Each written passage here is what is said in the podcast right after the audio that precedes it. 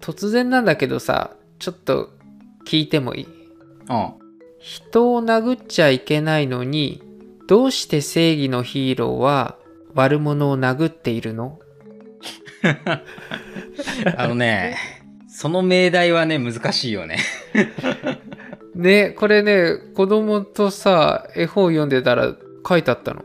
いへえ。や深いって思って始まりました大人の近代史よろしくお願いしますよろしくお願いします。いや、なんかちょっとこう、変わったスタートを切れて、ちょっと俺は嬉しいよ。あ本当にいやもう俺とりあえず子供にはさうん。正義とかこう悪っていうのを区別してることがそもそもいけないんじゃないかなって言ったんだけどまあそうだね。その前提のもと、だから正義が悪はぶん殴って、もう OK っていうさ、もうストーリーになってるわけじゃん。まあね特に子どものさ絵本だったり、まあ、漫画もそうだけど分かりやすく構図を作るよねうん。まあそうだよね。でもさ、 ちょっと漫画の話で脱線しちゃうけどさ、うん、最近の漫画と今の、あ、最近の漫画と昔のさ、漫画のさ、その、悪っていうもののさ、なんだろうな、定義っていうのがさ、すごい俺は変わってるなって、ちょっと思ってて。ああ深い昔さ、悪って本当悪いやつじゃん。うんだからさ、もう倒して、なんか、あ、もうみんな幸せみたいな感じなんだけどさ、うんうん今の漫画、まあ、全部とは言わない、全部じゃないんだけどさ、なんかさ、悪の中にもこう正義があってみたいなさ、なんか、すごい微妙な立ち位置のさ、ことが結構多いんだよね。うんうんほら、ドラゴンボールとか見てもらうとすごいわかるんだけどさ、うんドラゴンボールって昔はさ、もう敵っていうのはマジの敵なわけじゃん。うんうんもう超極悪人じゃん。はいはいでもなんかさ、こう、最近またやり出してるドラゴンボールとか、こうちょっと見出すとさ、なんかこうね、一言で言うとブロリーがそうなんだけどさ、わかんねえブロリー、いや、俺はなんかちょっとブロリーはさ、極悪でいて欲しかったんだけど、なんかすごいいいやつになってんのよ。あー確かにいやこれはねちょっと深すぎてあのこれだけで1話いきそうだから別の回でなんかやりたいねね、 ちょっとね、漫画アニメのその、なんだろう、時代変遷の考察みたいなさ。そうだねじゃあまあ今日は長丸がどんなヒーローという虚像を語ってくれるのか楽しみです いや、ヒーローが虚像でいいのかっていう。 マジ夢がない。 と、今日は、上野動物園黒豹脱走事件をやりたいと思います。あなんだそれ知らないな俺あ、知らない。知らない脱走したんだそう、あの、俺もあんまり知らないかった、正直。えー、そうなんだうん。もう早速入っちゃうけど、うんこれ、昭和11年の三大事件の一つって言われてんのよ。三大事件に入ってんのそう。 待ってでもね、えっと、三大事件ちょっと先に言うけど、まずこの黒豹脱走事件じゃん。うんで、226事件があるのよ、こ の年。えマジでなんか俺ちょっと226思ったけど全然比べるものが違うような気ちょっとお思うじゃん。で、思うじゃん。でもう、もう一個の事件聞けばね、なんかちょっとね、あってなるよ。もう一個がね、安倍貞事件。どういうことだ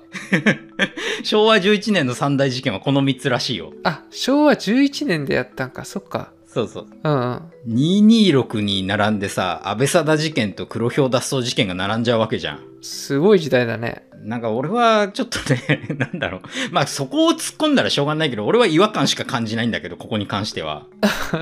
まあでも逆を言えばそれだけ世間を騒がせたっていう事件っていうくくりで、まあやってんのかなとは思うよ。はいはいはい。うん。まあそんな感じでね。ちょっと上野動物園黒豹脱走事件っていうのが、まあどんなもんなのかっていうと、簡単に言うと、まあその昭和11年、1936年なんだけれども、うん。 7月25日の早朝に上野動物園で飼育されてた黒ヒョウのメスねメスの黒ヒョウが、まあ、一頭脱走しちゃうわけよああ、はいはい。まあこういう事件なんだけれども、まあ、そのまんまだよあのもうタイトルの通りの事件なんだけれどもはいはい。でまずちょっとこの大人の方はさ多分こう全国各地まあ日本だけじゃなくても聞いてくれてる人もいると思うからまず上野動物園ってそもそもなんだけれども多分名前ぐらい皆さん知ってるとは思うけれども多分歴史とかそんなに知らないと思うんでうんうん。まあ、一応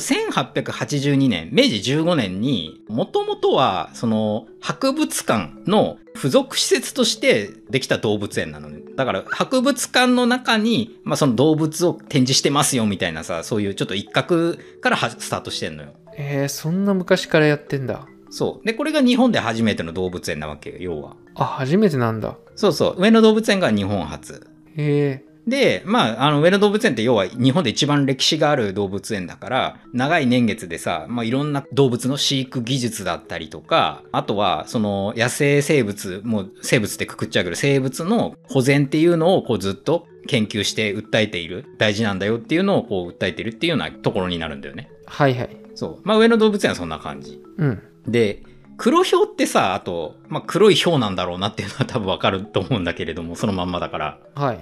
俺もこれ知らなかったんだけど、うん。ああの、俺はさ、ヒョウと別に黒ヒョウっていう動物がいるんかと思ったんだよ。俺もそう思った。そうそう。だからヒョウってすごい大きなくくりでさ、その中になんたらヒョウっているじゃん。うんうん。アムールヒョウとかさ、まあそんな感じ。その中の黒ヒョウっていうさ、種類かと思ってたんだけど、うん。実はこれ違うらしくって、えヒョウの中に突然黒い体毛で生まれる個体がいるんだって。えあ、そうなんだ。そう。まあこれが確率で言うと大体10分の1ぐらいって言われてるんだけれども、ああ、そうなんだ。そう。それぐらいの確率で黒い個体が生まれて、それを黒ヒョウって呼んでるだけなのよ。ああ、はいはい。つまり、普通のヒョウと黒ヒョウは何ら何も変わらないわけ。色が違うだけで。あ、そうなんだ。そうそう。で、確かにね、黒ヒョウの写真とかこう、ちょっと後で画像とかで引っ張って見てもらえばわかるんだけれども、よーく見るとさ、そのヒョウと同じこう、文様があるのよ。あの、ただ黒いからさ、ちょっと気づきづらいんだけど。はいはい。っていうところで、ただただ体毛が黒いだけのヒョウなんだよね。簡単に言っちゃうと。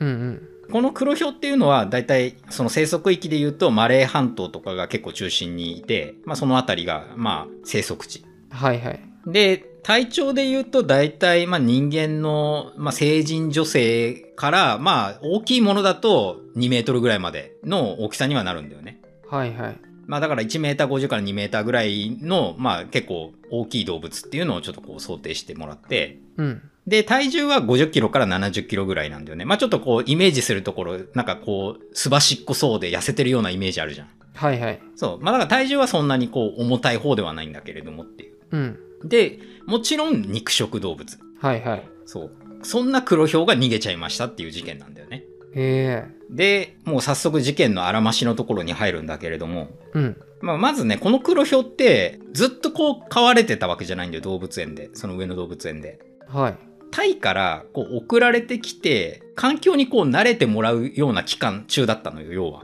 うんうん。なんかやっぱさ全然環境が変わるじゃんタイ、まあ、気候も違うしさもちろんすごい長いさ船でさ旅してきてさちょっと多分こう体調の変化とかもすごかったと思うんだけれどもうんうん。来てからまだ2ヶ月ぐらいの状態でまだこう現場環境に慣れてないとかちょっと体調とかももしかしたら急にね体調悪くなっちゃうんじゃないかもっていうような状況だったから飼育員がこの黒ヒョウの体調を気遣って寝室と黒ヒョウが動けるような運動場っていうところの仕切りか仕切りをこう解放してたわけよ、うんまあ、もちろんこれはストレスをこうなるべく与えないようにするためっていうところでうん。はい。で、この仕切りを解放したまま、要はもう、あ、じゃあ動物園閉園して、じゃあ、あの、次の朝、こう迎えるっていう感じになるんだけど、うん。で、早朝の5時の巡回で黒豹がいなくなってたのよ。うんうん。あれってなるじゃん。なるね。で、後々分かったんだけど、その運動場の天井のこう、なんて言うんだろうな、隙間がちょっとあって、うん。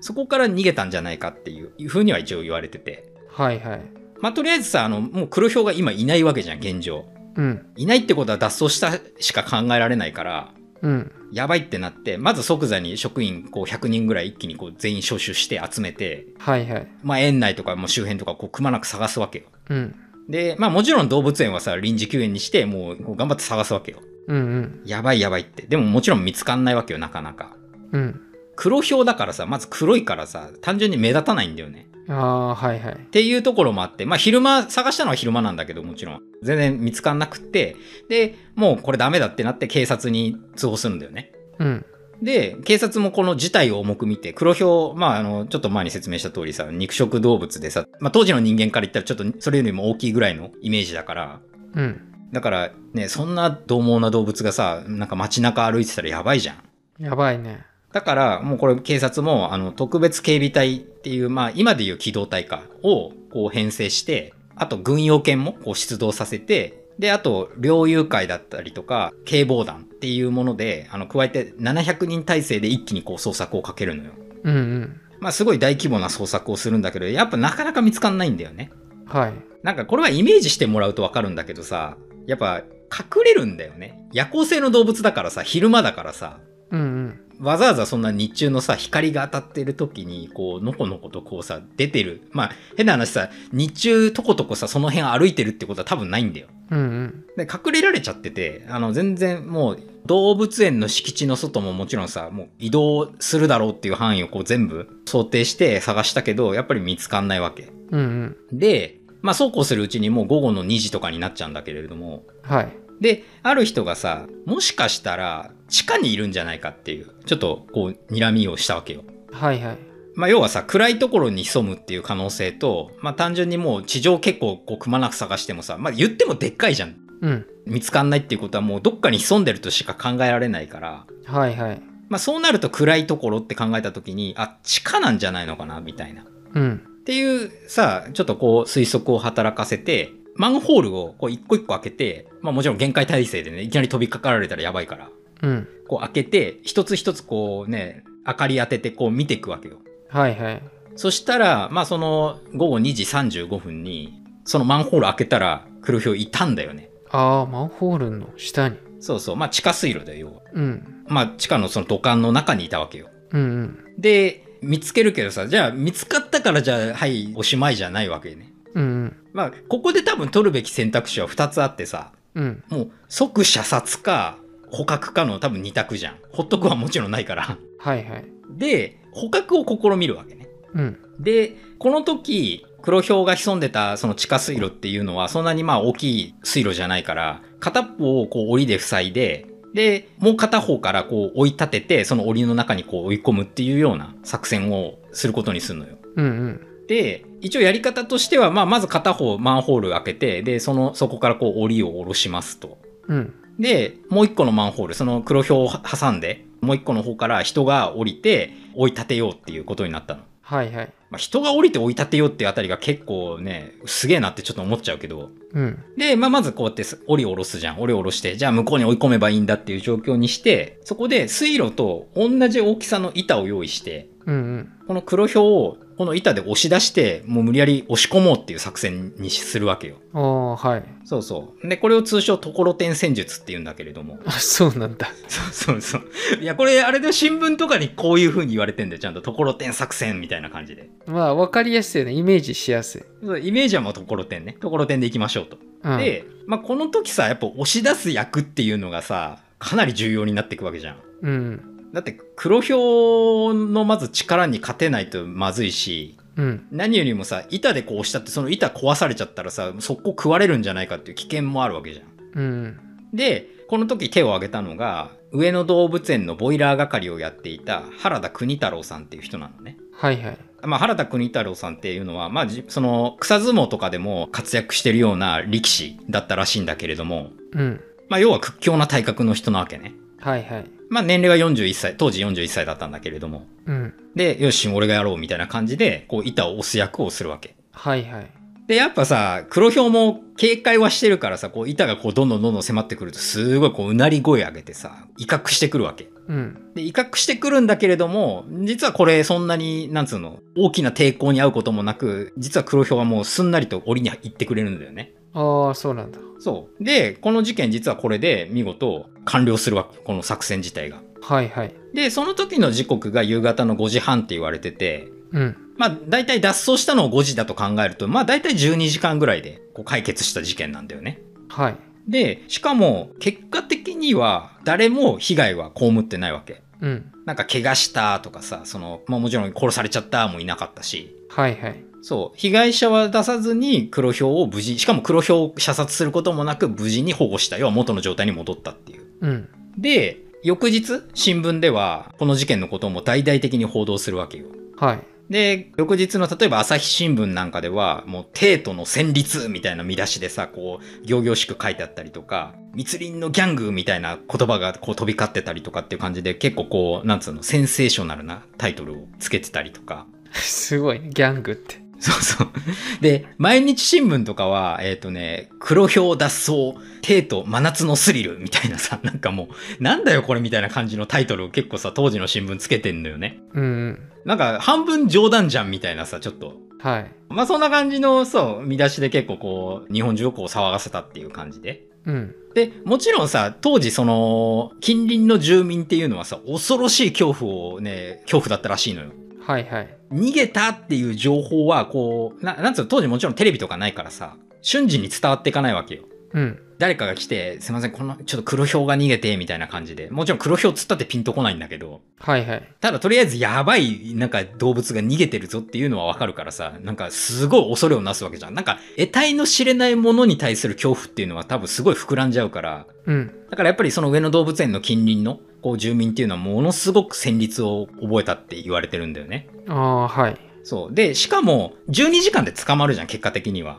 うん。 12時間で捕まるんだけれども、実際さ、じその捕まった瞬間、さっきも言った通りさ、テレビがあってさ、捕まりましたとかやれないじゃん。うんだから分かんないのよ、捕まったかどうかが。うん。ああ。だから知ったのは翌日の新聞ですって人も結構いるのよ。だからそれまですごいもう、もう、こう固く閉じてて、もうずっと一晩中怯えてたとかっていう人もいるわけね。はいはい。まあそんな感じで、まあそれは当時のまあ時代背景というかさ、状況がそうさせてるんだけれども。うん。で、まあこんな感じの事件だったというところで、で、上野動物園としてはもちろんこれを謝罪文で新聞に掲載して、今後の対策、ちゃんとしっかり取りますみたいな感じで、まあ一応じめ事件自体はこう締めくくって終わるわけよ。はい。で、ちなみにちょっとこれは完全に余談の部分になるんだけれども、うん。屈強な対客のボイラー係の原田さんがさ、ところてんのさ、いた役をやったって言ったじゃん。うん。この人は、はじめ、事件直後、やっぱこう、ちょっとこう、舞い上がってるからさ、はいはい。なんか、もし、板がちょっと壊れちゃったり、倒れちゃったりしたら、どうするつもりだったんですかみたいなことを聞かれたわけよ、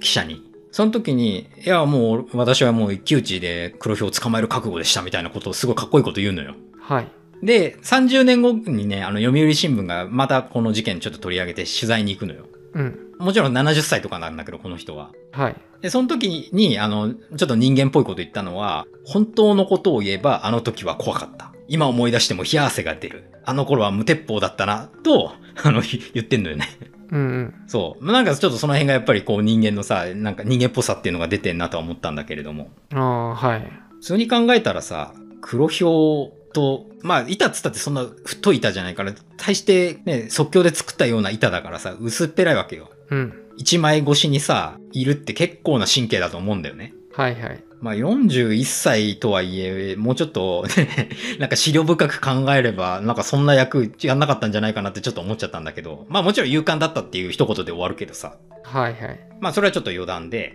一応この事件さ、ちょっと取り上げた理由じゃないんだけれどさ、はい。もちろん昭和の三大事件って言われてるぐらいだからさ、こう、すごい事件だなっていう感じのくくりなのかなと思ったらそうでもないじゃん。今、こう話を聞いてると。そうだね。なんか被害に特別誰かがあったわけでもないよね。うん。だからさ、普通、ただただ黒豹が脱走して、もうもちろんそれ、周りはやべえってなったしさ、もう動員したその警察とかの数も結構な数動員してるしさ、騒がせたって意味ではすごかったけど、うんうん。まあ、そこまで騒ぐかって、そんな三大事件の一つみたいな感じになんのかって話じゃん。226と並ぶんだよ、だって。そうだよね。まあ、安倍サダ事件はちょっと置いといて、226と並列で並べるかみたいな感じがするじゃん。うん。で、ここは、まあ、考察な部分になっちゃうんだけれども、あの、おそらく、その、隠喩的な意味があるんじゃないのかなと思って、この事件は。ほまあ、世の中っていうのはさ、当時、あの世界恐慌から続くさ、不景気にまず見舞われていた。う。うん。で、日本はさ、国連を脱退してさ、世界からはもう孤立路線をこう、歩んでいます。うんうん。で、まあもちろんその同年の2月26日に226事件が起きましたっていうようなさ、え、日本これからどうなっちゃうのみたいな政治不安っていうのがあるわけじゃん。はいはい。どんどんどんどんこうね、政治家はね、軍部の言いなりになってるし、どうなっちゃうのみたいなところが多分こう、うっすらとあったのよ。うん。ただ、それをもちろん批判はできないわけよ。うん。これは検閲があるから。はい。例えば新聞とかで軍部の批判とかやっても検閲でさ、すぐ全部落とされちゃうじゃん。うん。っていうさ、まあ、要はその表現の規制っていうのがさ、今はさ、表現の自由があるけどさ、表現が規制されてたわけよ。うんうん。そんな時代の中でさ、この事件っていうのはある意味、その、檻の中に入っていた黒豹、まあ、獣ね、獣がさ、こう、解き放たれるっていうところに、こう、隠喩的な部分があるんじゃないかなと思って。はいはい。だから今までこう、統制されていたものが、突如解き放たれて、こう、人々を不安に陥れているみたいな。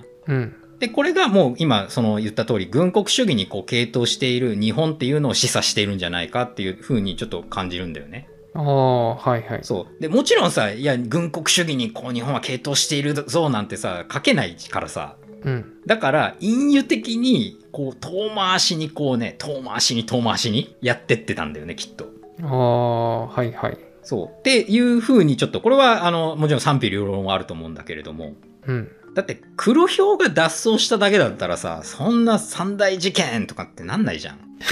ねさ何度も言うけどだから絶対そこに何か意味を持たせてたんだよね少なくとも。ああ、そうなのか。そう。もちろんそういう隠喩的な意味があったのかもしれないしもっともちろん別の意味があったのかもしれないけれどもうん。まあそんな感じでね、ちょっとこの黒豹事件っていうのはさ、なんかその昭和三大事件の一つにまで挙げられるぐらい、まあ世間をこう賑わせたっていうところはあるんだよね。はいはい。で、ちょっともう最後の方に入るんだけれども、うん。まあそもそもこの捕獲された黒豹ってその後どうなったかっていうと、まあ一応もちろん、お咎めな、 お咎めなしって言ったら変なんだけどさ、なんか別にお咎めはないわけよ。この黒豹じゃあもう殺しちまおうとかそういうことにはなんなかったわけ。はいはい。そう。で、ただ、4年後、1940年の5月12日に、なんか顎に腫瘍ができちゃってて、それが原因で、まあ死んじゃうんだよね、結局。うん。まあもちろん、寿命とかそういうんじゃなくて、病気で死んじゃってるわけだし、なんかしょうがないっちゃしょうがないんだけれども、はい。まあ事件から4年後にはもうなくなっちゃう、この黒豹は。うん。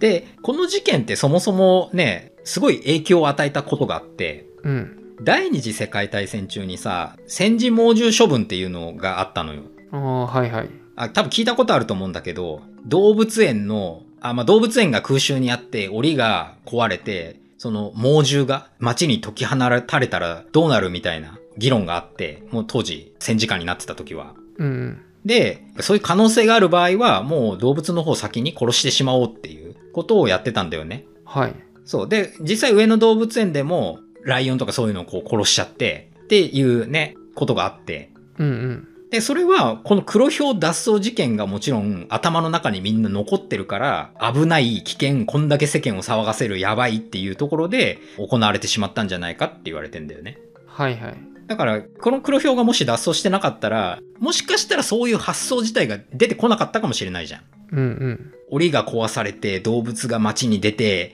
なんか危ないんじゃないかっていうまあ危ないんじゃないかとは思うけどそれは対策を取っておけば大丈夫だろうっていう風になるかもしれないしうん。はいはい。ただこの黒豹事件が異常に世間をやっぱ騒がせちゃったっていうのがあったからうん。やっぱりそういう不安を煽らないためにも先にそういう猛獣は殺してしまおうっていう風になっちゃったんだよね。ああ、はい。で最後ちょっともうまとめなんだけれどもうん。まあ、何がこの事件から読み取れるかっていうとさやっぱりこういつの時代も動物っていうのはこう人間のエゴに振り回されているなっていうのがすごい言えるなと思ってうんうん。黒豹だって別に好きでまず日本に来たわけじゃないじゃん。うん。でさっきのその戦時殺処分の話もそうだけどさもう動物は戦争関係ないじゃんそもそも。うん。人間のエゴ同士でやってる戦争で動物が結局最終的に割を食ったんだよねその場合って。はいはい。まあ、でさ別にこれ戦時下だから起きてることじゃないじゃん。うん。今だってさ日本においてもさ動物の殺処分っていうのは普通に行われてるしはいはい。でもちろんそれは仕方ないっていう側面も絶対あるわけじゃんうん。だってね野良犬が増えてさそれこそ狂犬病の温床になったらまずいとかさ、まあ、そう要は人間の身を守るために動物をこう犠牲にしてるっていうところはあるよねやっぱりはいはい。そうだからいつの時代もやっぱこう人間のエゴに動物っていうのは振り回されているっていうところがまあ今回言いたかったことじゃないけどさ まあ言えるんじゃないかなっていうところだよねうんうん。で、たださ、言っても動物園っていうものを全、もちろん否定するわけじゃなくて、動物園が持ってるその研究的な側面、もちろん娯楽としてもそうだけどさ、研究的な側面っていうのはさ、すごく大いに役に立ってると思うんだよね。それは人間のためだけじゃなくて動物のためっていう部分においても。うん。だからもちろんそういうのを全否定することなく、まあなんだろう、人間と動物がこう共存できるような世の中っていうのがこうね、なれば一番理想だよねっていう。うんうん。まあそんな感じで今日のテーマは以上にしたいと思うんですけれども、はい。小太郎いかがでしょうかそうだね。人間にとってはさ、その黒豹が本来いる場所から逃げたって脱走って思うかもしんないけどさ、うん。ね、黒豹からしたらさ、やっぱそういうのじゃないとは思うんだよね、もちろん。まあ、そうだよな、確かに。うん、別にね自分の世界がそこって決めてるのは人間だしねうん。っていうのをやっぱ思ってうん。まあすごいね難しい問題だけどさやっぱ聞いててさあのちょっと前にさあの長丸とさあの関東大震災の展示絵見に行ったじゃん。あそこでさなんか大きな絵があってさあ。うん。関東大震災があってうん。動物園なのかなあれうん。虎がさうん。殺処分されるよとこだった絵だよね確かそうそうそねあれを思い出してまさに聞いててう。うん。で関東大震災って言ったら対象だからこの事件よりも前の話じゃん全然前だね。十数年前か。そうそうそうそういやだからもう結構その昔からそういうのは行われてきたんだなっていうのも感じたしうん。 そうだねただ全然この事件についてはもうほんと知らなかったから三大事件なんだっていうのを知ってあの勉強になったね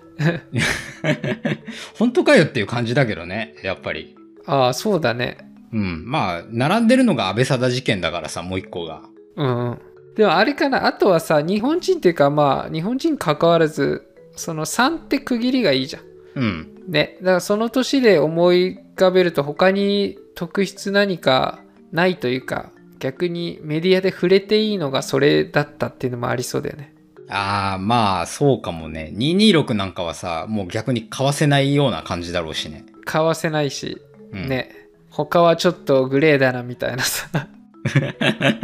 これ触れたならんかそうやられちゃうんじゃないかみたいなね。もしかしたら本当にそうかもしんないね。うん、あそうなんか聞いててああとさうん。日本ってペットショップがめっちゃある国なんだってね。ああ、そうなんだ。都心とかでもさあの街中でもさ都会の一等地とかにもペットショップあったりするんじゃんうん。デパートとかのああ、そうだね。一角確かとかにもに。うん。だからこういう国って珍しいんだってうーん、そうなんだ。そうなんかこの前たまたまなんか知ったけどフランスだとうん。この先ペットショップこう犬とか猫の売買って禁止するらしいようん。そうそうなんか今そういうのが広がりつつあるんだってああ、まあ、生体販売自体をもう完全に禁止する流れなんだろうね、世の中的には。そうそうそうだからねどうなっていくんだろう日本っていうのはちょっと感じるけど日本はね、世界のスそのスタンダードから結構取り残されてるところは多いからさ、まあね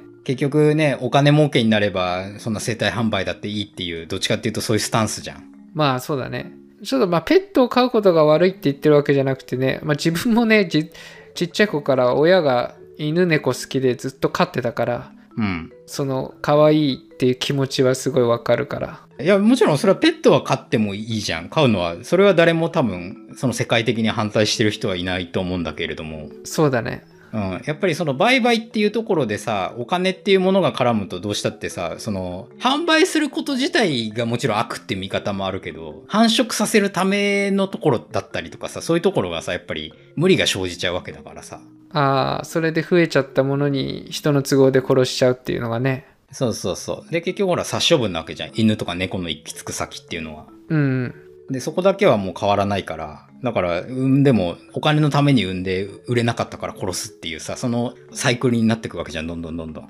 はいはいね。だからまあそういうのをもうどうだって言われたらそんなの悪いに決まってるじゃんで終わるんだけれども、はいただ、それがこう別に成り立っちゃってるっていうところなんだよね、今。ああなるほど誰に聞いたってさ、いや、そんな産んで、そんなね、お金のために産んでさ、産ませてさ、売れなかったから殺しますなんていうのをさ、いや、これは正義ですとかっていう人は多分いないと思うんだよ。うんうんだけど、現実としてそれが行われてて、でもそれは別に見過ごされてるというかさ、別にそうなってるじゃん。そういう仕組みになってるわけじゃん。はいはいっていうところでね、世界的にはそういうのをこうどんどんなくそうなくそうってなってってるんだなっていうのは、さっきの話聞いたら、ああ、そう、やっぱそうなんだねとは思ったけど。 確かにいや何気にねちょっと考えさせられるテーマだね今日はそうだね。やっぱ動物と人間との付き合い方みたいなところだからね。うんうん、まあ、ということで今回は上野動物園黒ヒョウ脱走事件でしたはい。もしよかったら評価の星をポチポチと並べてくれたら嬉しいですぜひお願いします。はいそれでは最後まで聞いていただいてありがとうございましたありがとうございました。